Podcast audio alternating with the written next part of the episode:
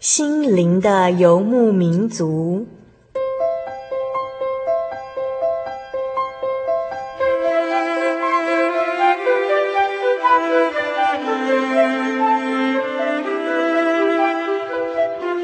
在这个谁都不管谁的后现代社会里，每个人的心灵都是游牧民族。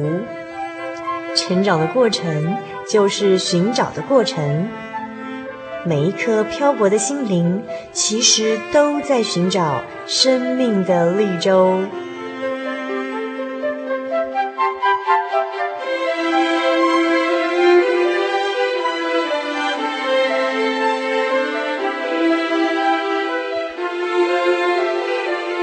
本节目由真耶稣教会台湾总会制作，欢迎收听。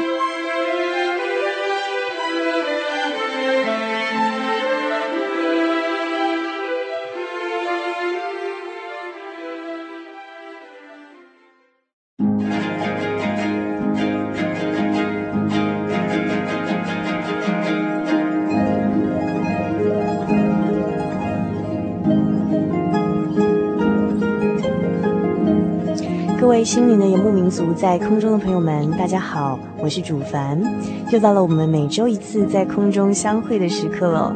您这个星期过得如何呢？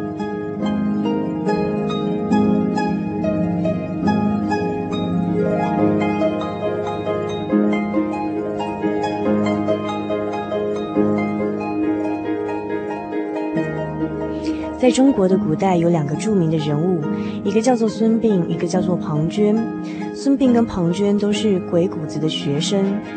当他们学成的时候呢，鬼谷子为他们举行了毕业考试，毕业之后就可以下山去发展自己的事业。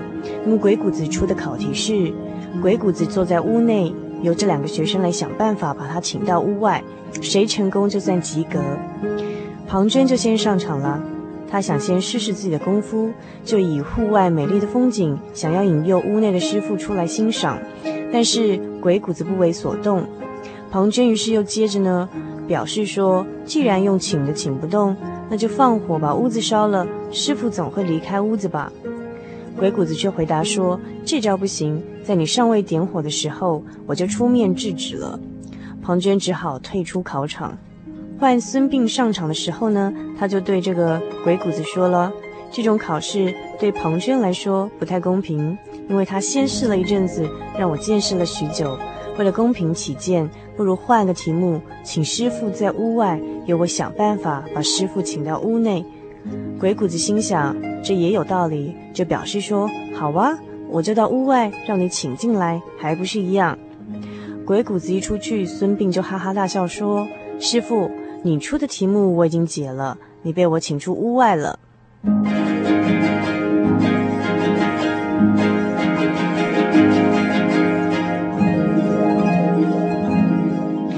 智慧的人用柔和的方式完成一件事情，斗志比斗力的层次还高了些。有时候我们如果用老套、暴烈或是激进的手段，是无法改变现实的困境的。换个柔软的方式。反而比较容易顺利的过关呢。圣经箴言第二十五章第十五节说道：“柔和的舌头能折断骨头，舌头是软的，骨头是硬的，但是柔和的舌头却有可能折断硬的骨头。”这往往说明硬碰硬是办不成好事的，以柔克刚的方式往往更能奏效。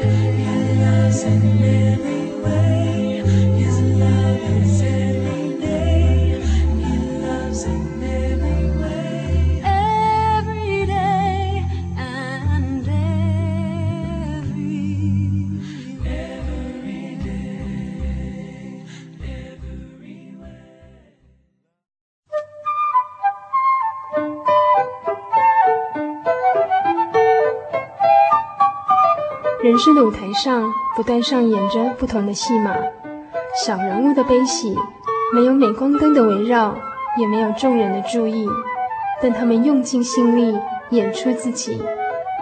或许您将在他们的生命故事里头看到自己。小人物的悲喜。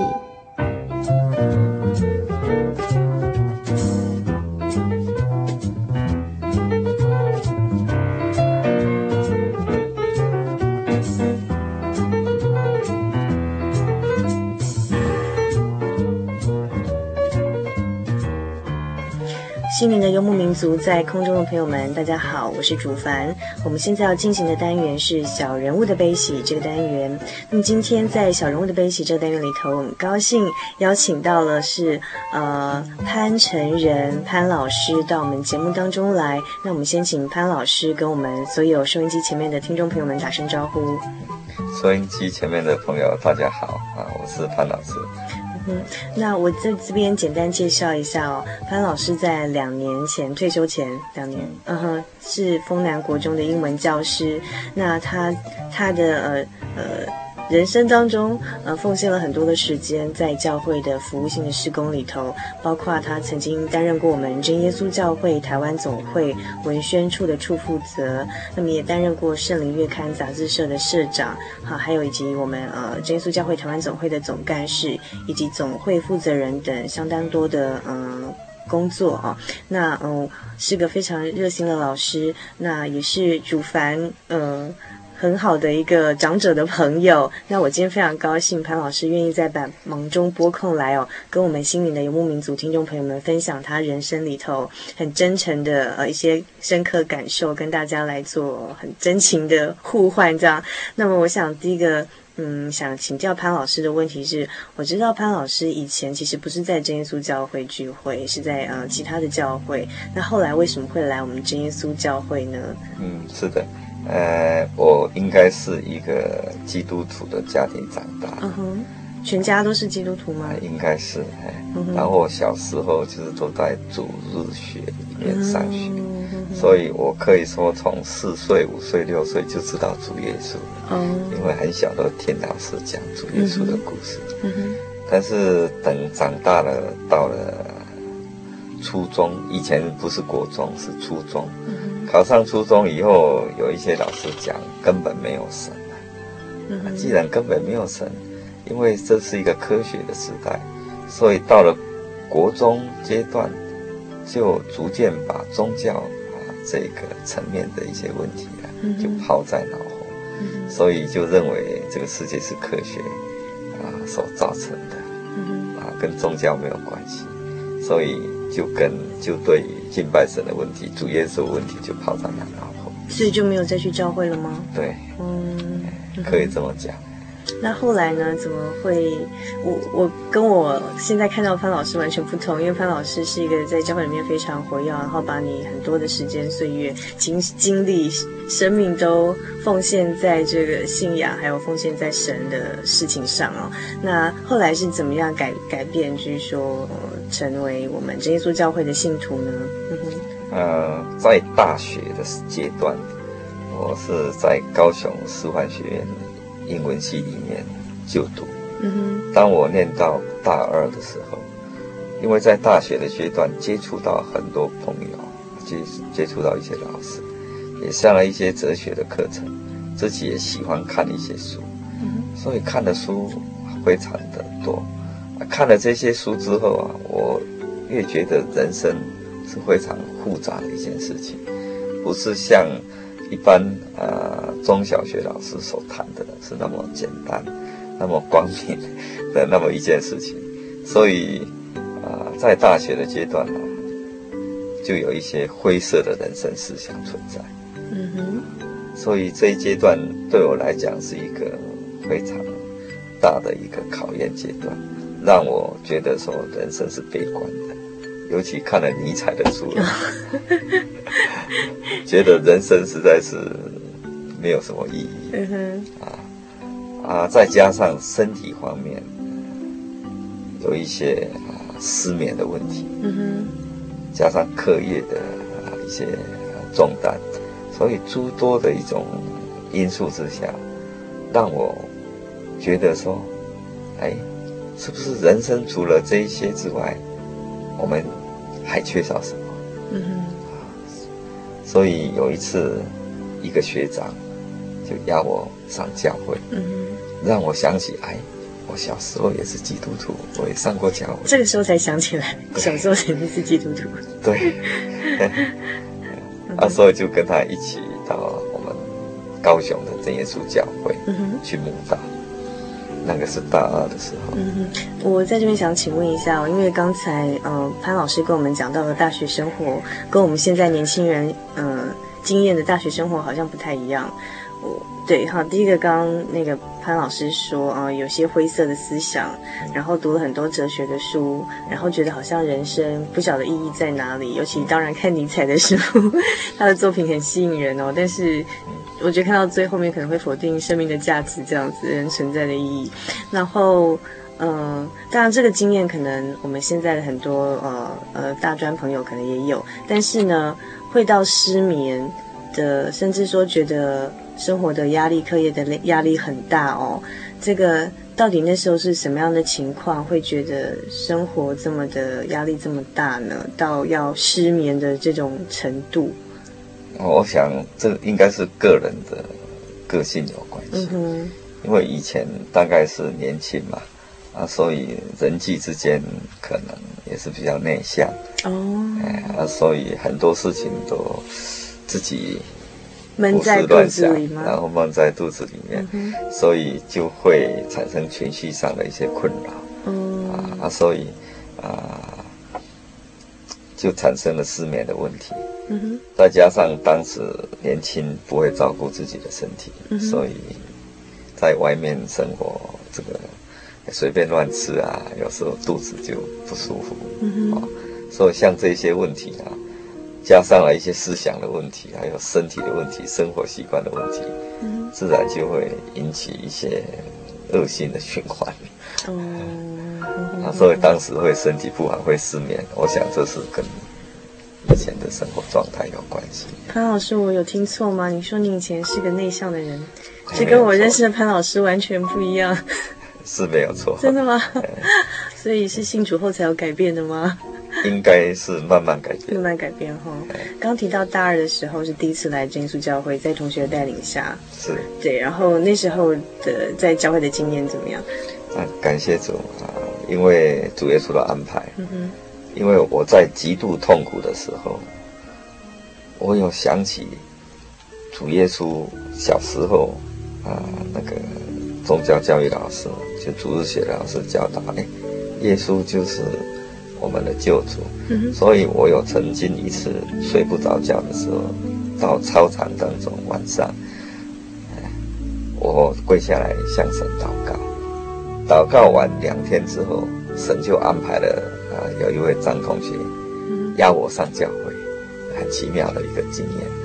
嗯，呃，那个是在就是你说那次来真耶稣教会的之前。之前发生的，然后之后那个张同学就带领你来真耶稣教会，所以就觉得很奇妙，好像冥冥中感觉到有神的带领吗？哎，没有错。然后后来呢？为什么后来决定受洗？是在道理上的考察，还是说那时候真的是在心灵上很不平安的需要这样子？应该是宗教的体验吧。嗯哼。因为当我第一次踏进真耶稣教会的时候。跟他们一起聚会，我有一种所谓的宗教上的一种震惊，我们可以讲说 religious shock 哈。哦。因为我在啊、呃、其他教派聚会的时候是很安安静的一个一边祷告，然后读经，嗯、然后起来听牧师讲解。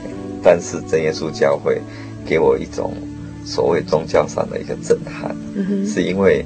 啊，我们祷告是用灵言祷告，嗯，啊，会前会后啊，有灵言祷告，有圣灵的降临，嗯，所以当时我觉得很惊讶，嗯，以前的教会经验中没有经历过，从来没有经历过，嗯，啊，会后之后，我也是非常好奇，嗯，然后当时有一个玛利亚执事，是一个女执事，注目在高雄教会，他特别啊、呃、过来跟跟我打招呼。嗯哼，他说：“这位弟兄哪里来？”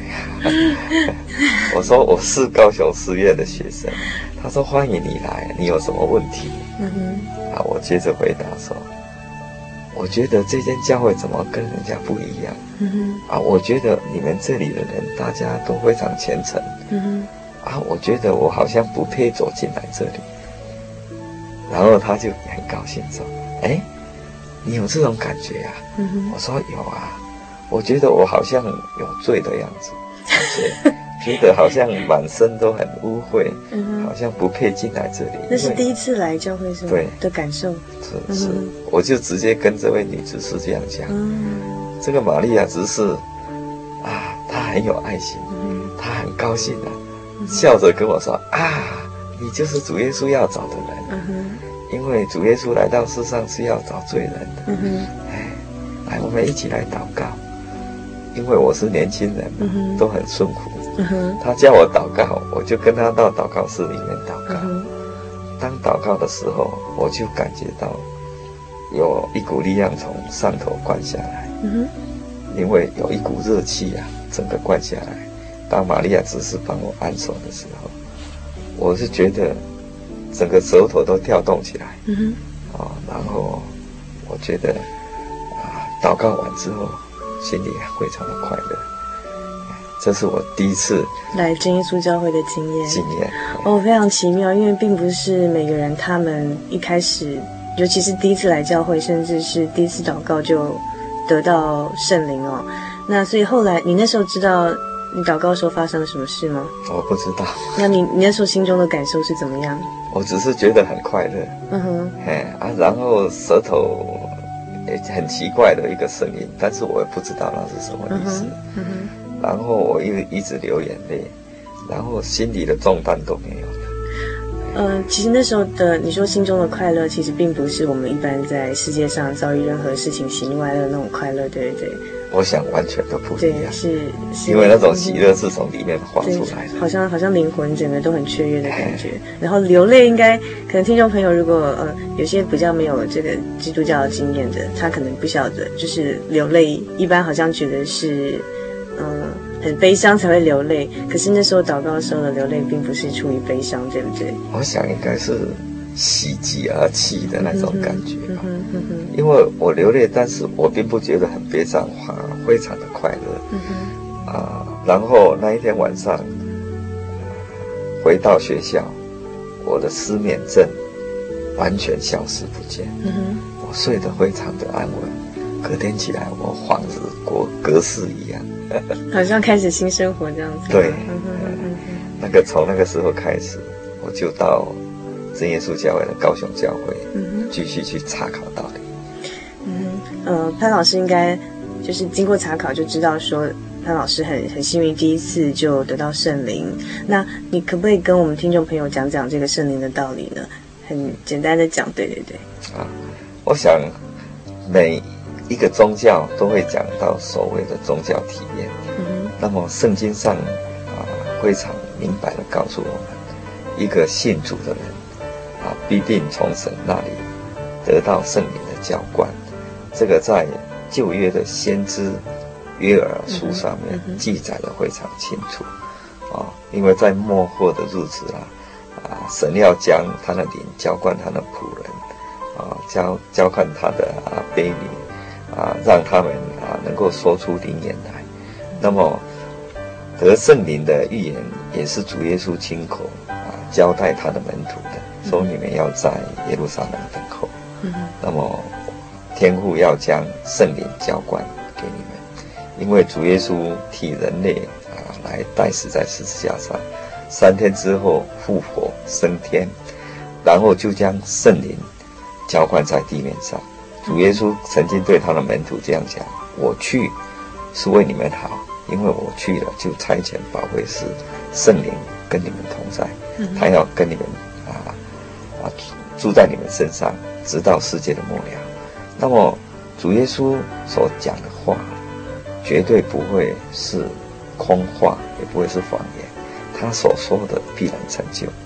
那么在真耶稣教会的这个得圣灵的体验，我们就可以深切的明白主耶稣所讲的圣灵到底是什么意思。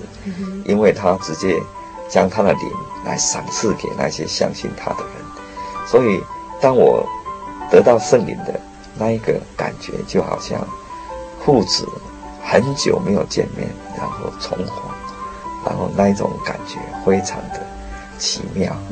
那么圣灵会住在我们身上，就好像主耶稣讲的，他说在末后的日子啊，那么我的灵啊，必啊与我们啊的这些门徒同在，直到世界的末了。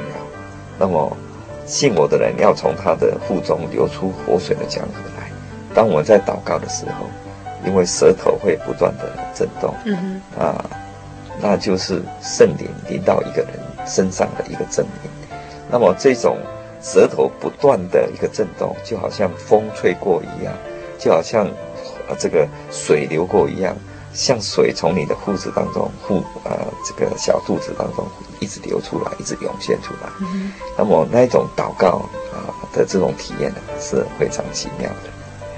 呃，那潘执事，呃，既然说潘执事在呃来真耶稣教会之前，小时候也去其他的教会过，然后也嗯、家里也是基督徒的家庭嘛，那是不是潘执事可以跟我们讲一下？因为其实呃有些有些基督徒认为，就是说你只要相信，你就有已经有得圣灵了。那跟你第一次来真耶稣教会，呃，很奇妙的感受到圣灵的不同，比如说那时候有热，就是呃。舌头就说出奇妙的舌音，比如说这个的圣经的根据是从从哪里来？那是不是说我们在信相信信主的时候，相信的那一刹那我们就受了圣灵？这个这样的观念有什么样的不同？然后它的圣经根据是怎么样？是不是可以呃跟我们的听众朋友做个介绍一下？这个问题哈，牵涉到了一个教义的认定问题。嗯哼。啊，那么我想这些教义的问题。当然是很复杂，不是三言两语啊可以解释的很清楚。嗯、但是针对我们子环姊妹所谈的这些问题，我想提出圣经上啊几个章节啊作为一些啊大家的一个参考啊。在罗马书七章第九节，在这里啊谈到说，如果神的灵住在你们心里，你们就不属肉体，乃属圣灵。人若没有基督的灵，就不是属基督的。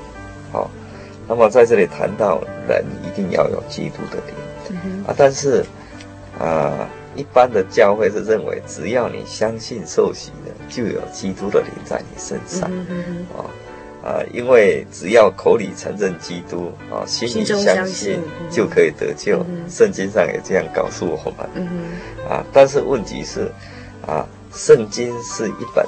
完全的书是神的话，我们要查考是一种权柄的道理。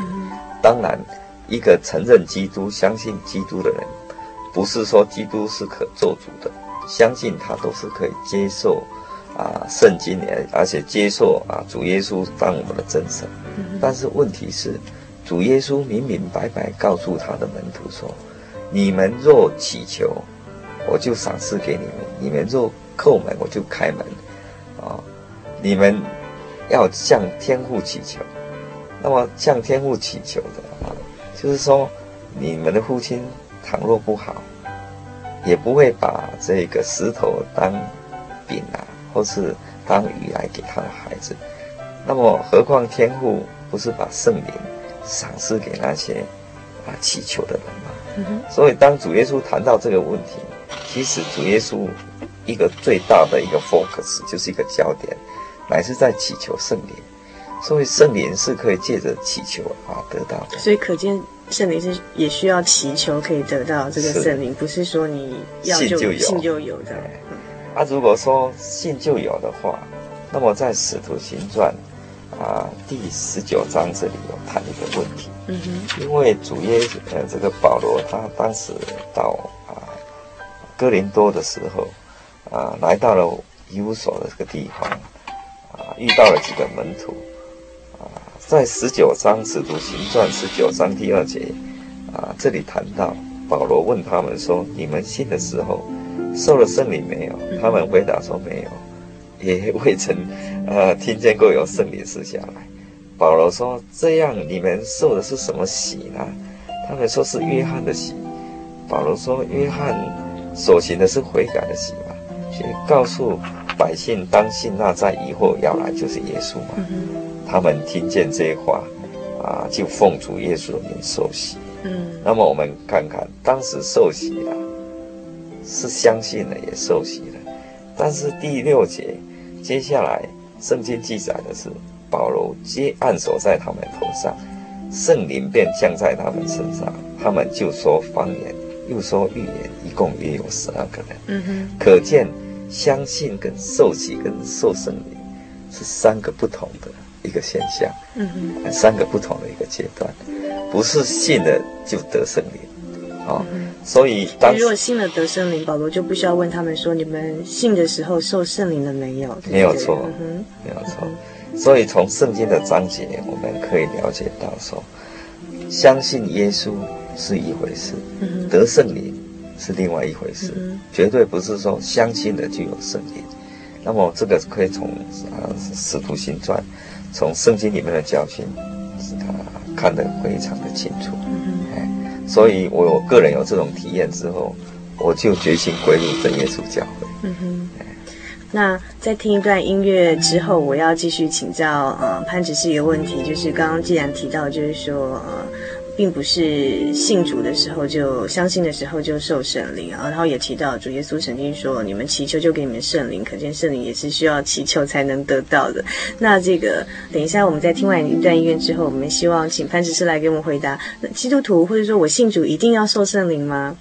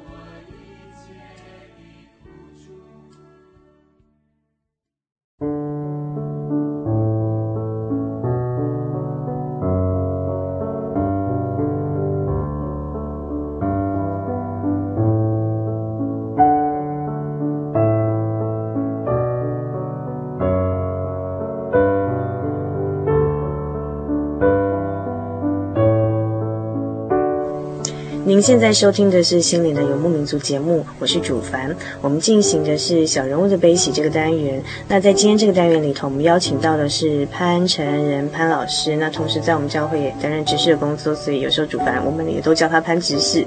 那呃，刚刚潘执事跟我们分享到他得圣灵的经验，然后还有后来就是他仔细的考察之后，发现这个圣灵的道理是何在。那么现在我们要请潘执事跟我们回答说，嗯，虽然说潘执事刚刚跟我们分享到说，呃，潘子是受圣灵那时候的一个美好的经验，还有就是说，好，那圣经上有印证说，呃，圣灵并非信的时候就就有的，就但但是呢，嗯，是不是信主就一定要得圣灵？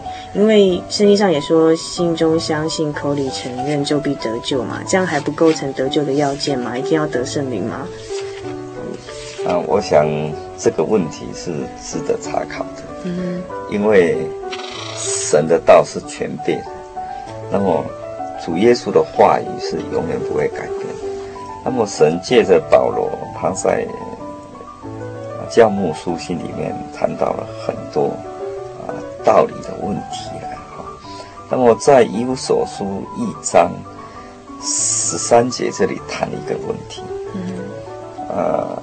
以弗所书是以弗所教会是当时保罗去建立的一个教会，他离开之后写信回去，勉励他们说：“他你们既然听见真理的道，就是那叫你们得救的福音，也信了基督，既然信他，就受了所应许的圣灵为印记。”十四节这里保罗特别强调一点，他说：“这个圣灵是我们得基业的凭据。”只等到神之名被赎，使他的荣耀的得着称赞。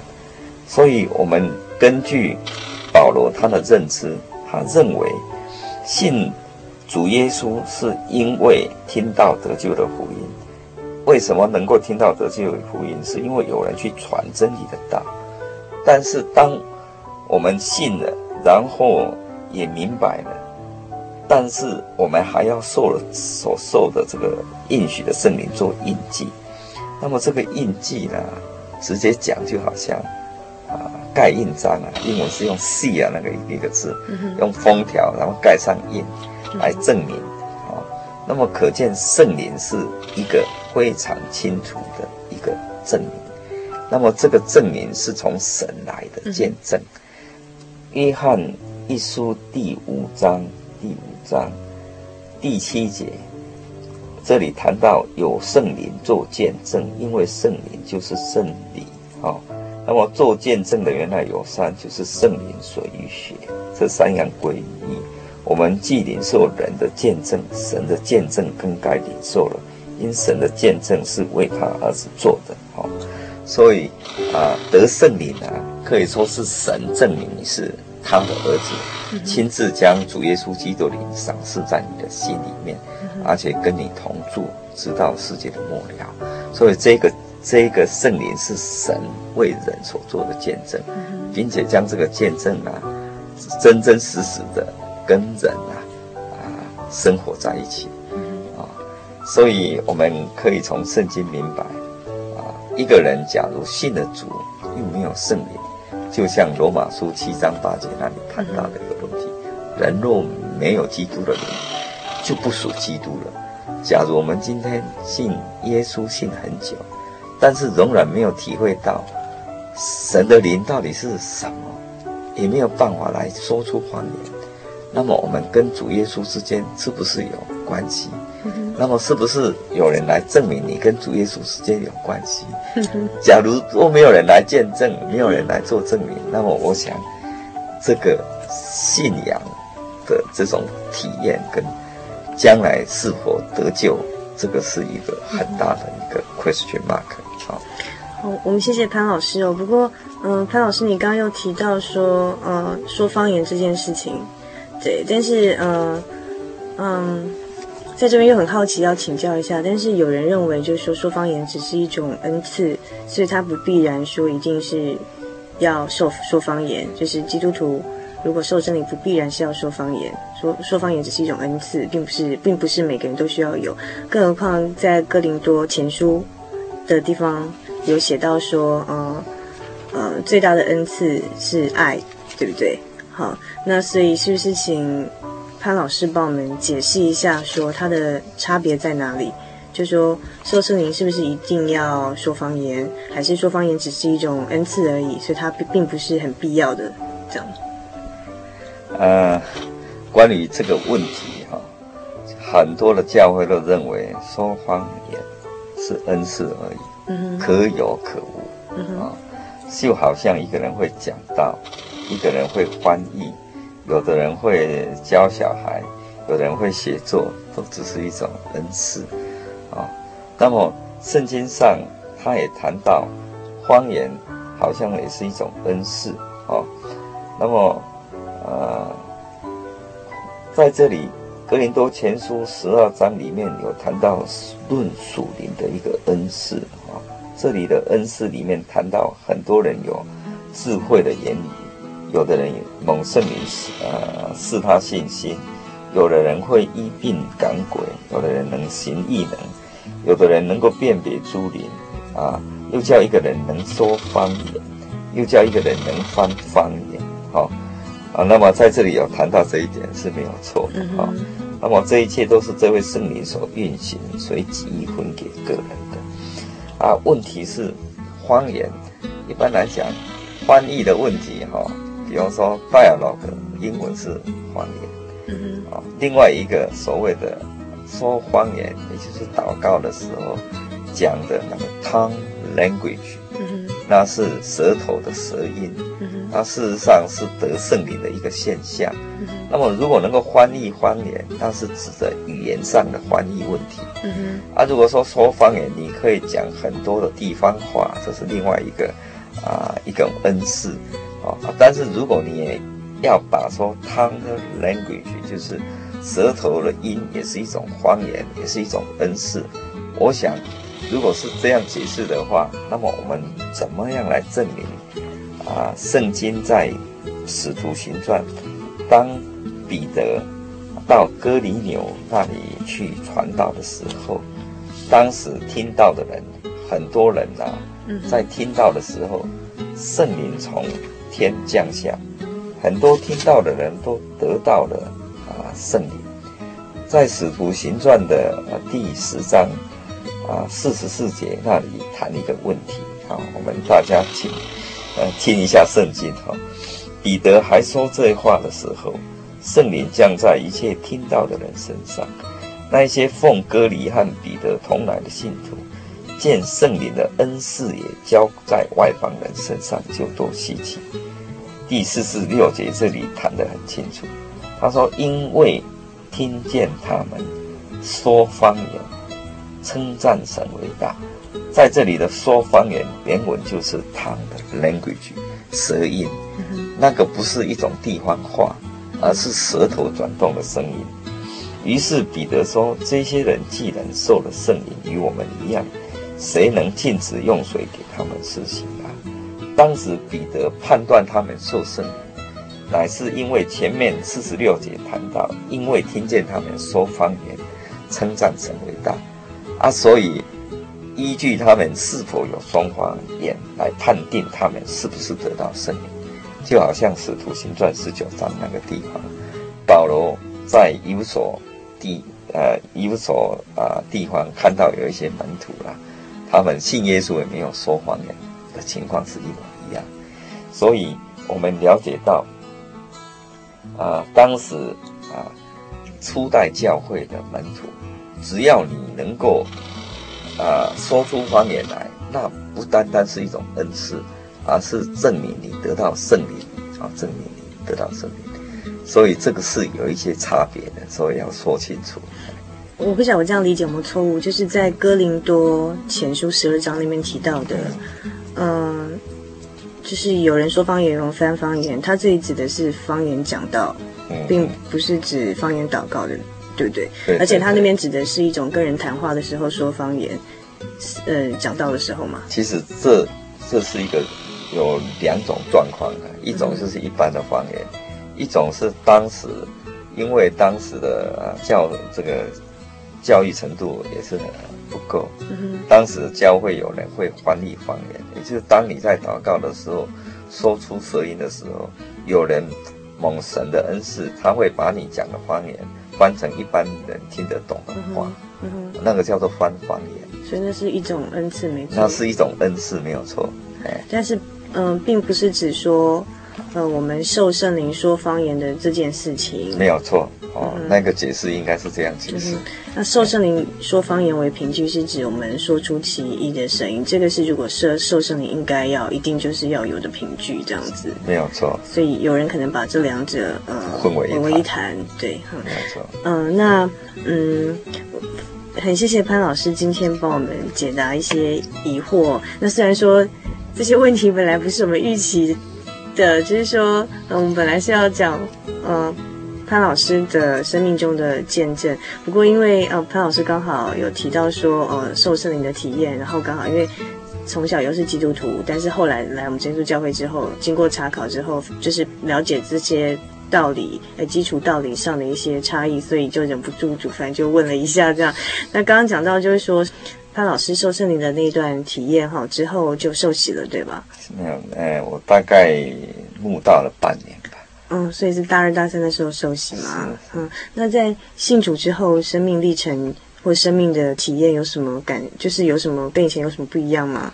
我想一个人信主啊，就是受洗归入主名下，他以前的罪神都给他赦免，嗯哼，已经成为一个神的儿女，嗯哼，所以。啊，一个基督徒，真正的基督徒，应该跟主的生命有直接的联系啊，所以在每一天的祷告当中，会生命会慢慢更新。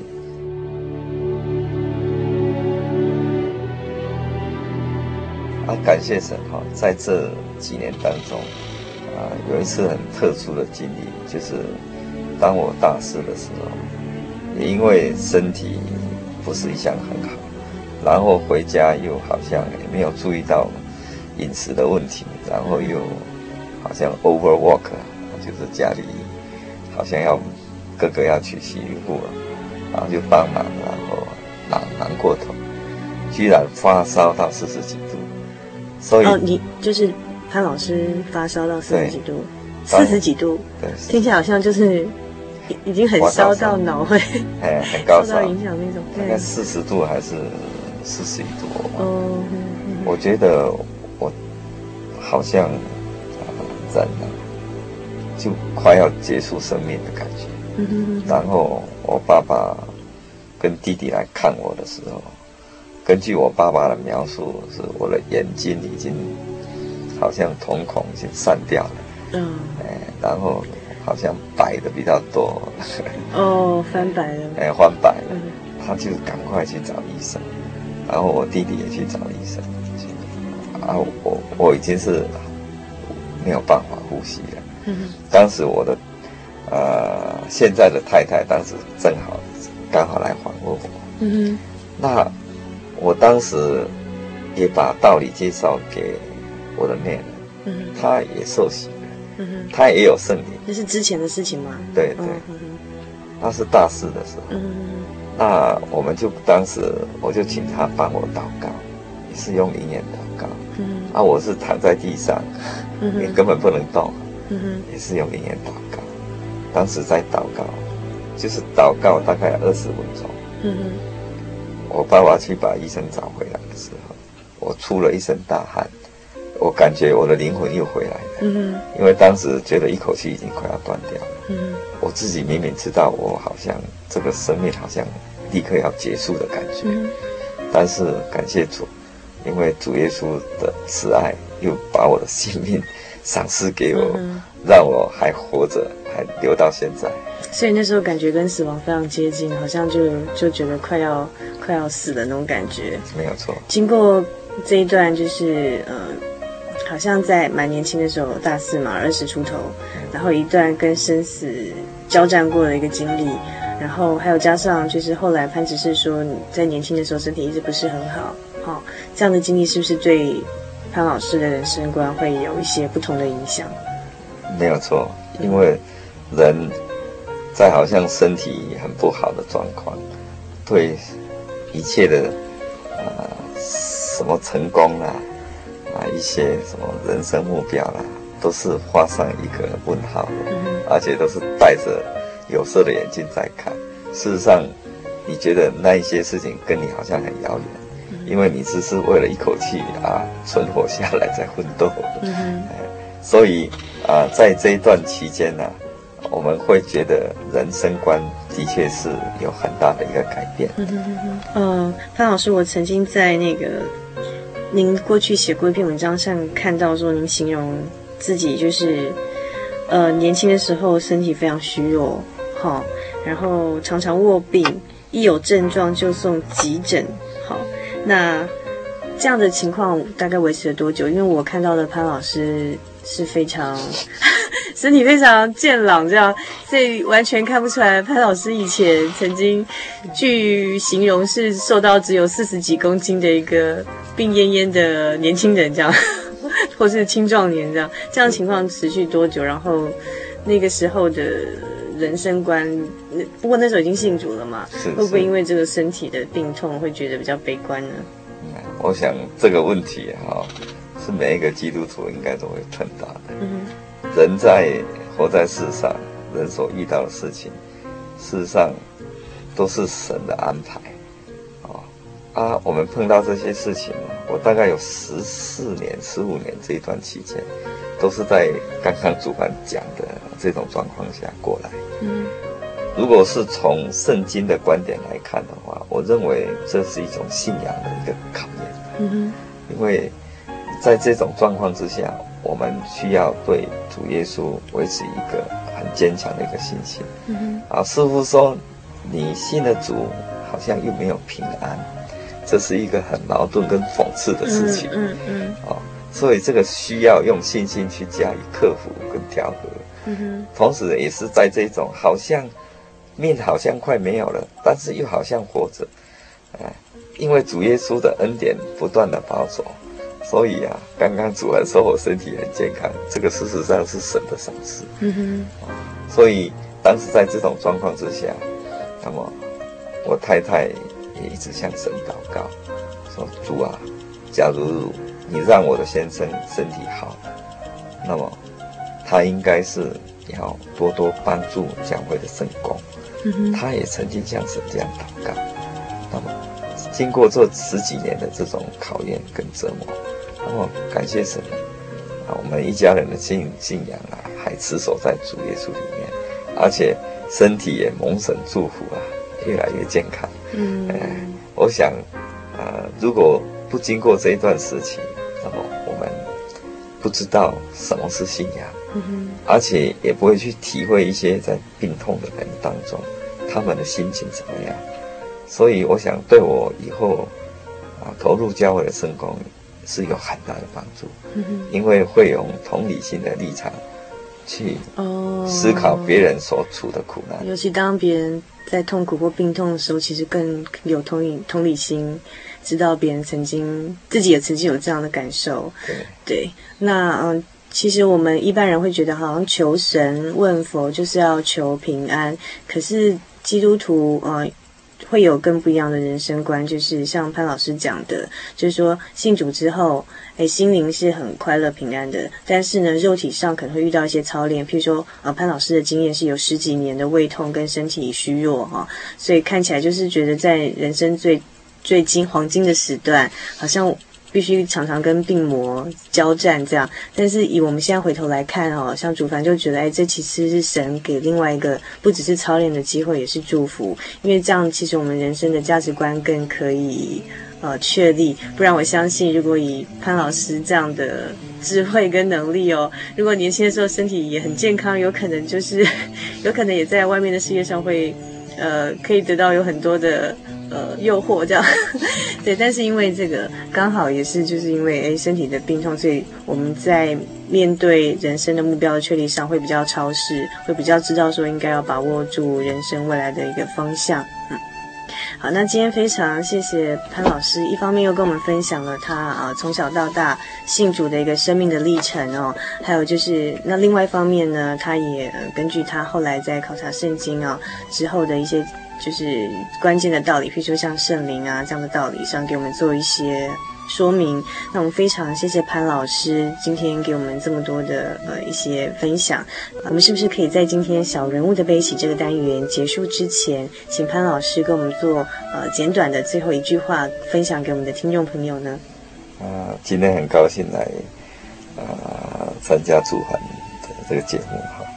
那么我想我用这个解构理论的一个大师德西达哈，他讲了一句话哈，作为大家的一个勉励了哈。他曾经用人的一个终结啊，英文是 the end of man 哈，这一段带有一种啊 ambiguous，就是有歧义性的一种用语来。他表达他对人的一个看法，哈，他认为人是介于两种 end 之间，啊，end 可以了解释为终结，也可以解释为目的，哈人达到目的，因而终结了；人终结了，因而达到目的了。所以德德希达认为 end 的概念是具有决定性的一个意义，哈，其实人的终结事实上啊是从人的目的啊啊这个。出发点来思考的，所以人的命运跟他的思考是联系在一起的。你在思想什么，你的一生就有什么样的一个结果。哦，人如果追求物质，啊，追求世上的一切，那么当你达到你的终结的时候，那我想你大概就是真的去结束了。好，但是当你去思考你结束之后将要面对的是什么，那么我想。你会去思考你灵魂的归属问题，你会去思考一些啊信耶稣得永生的一个问题。嗯。那么这个问题呢，我们欢迎啊你继续来查考，盼望主耶稣基督给我们听众啊智慧啊，还有啊属灵的一种判断力啊，愿主啊来带领我们一生的路程，也祝祝福各位啊身体健康啊万事如意。啊，谢谢。好，今天非常谢谢潘老师到我们节目跟我们分享。那也希望潘老师以后有机会能够在播空来我们节目当中跟我们做更多的一些勉励跟分享。好，谢谢。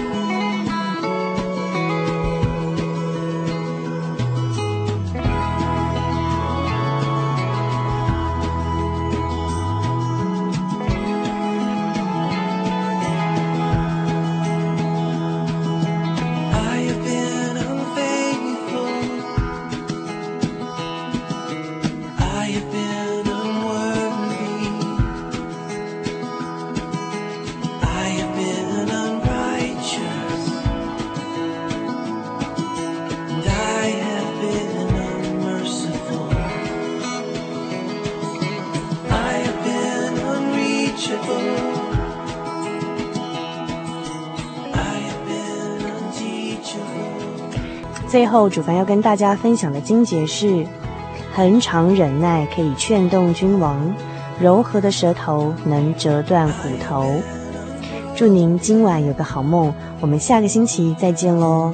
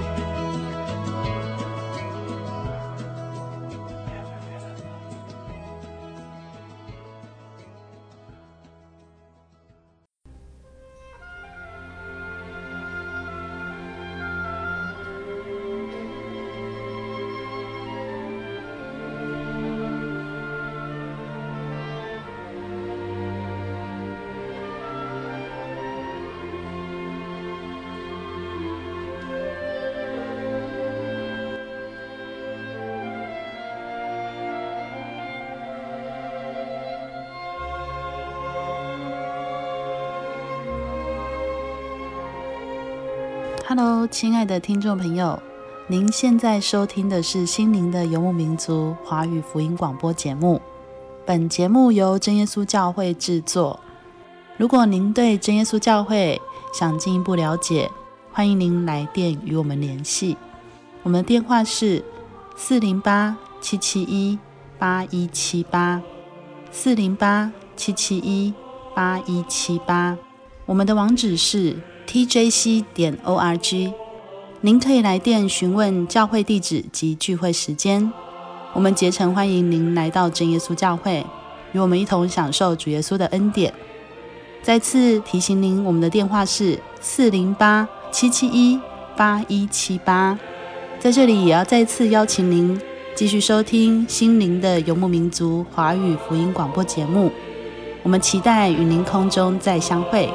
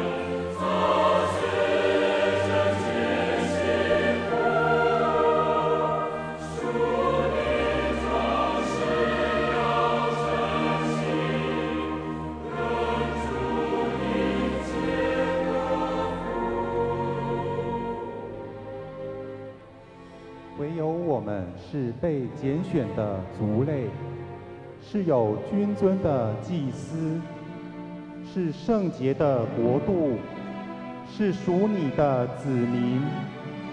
要叫我们宣扬那召我们出黑暗、入奇妙光明者的美德。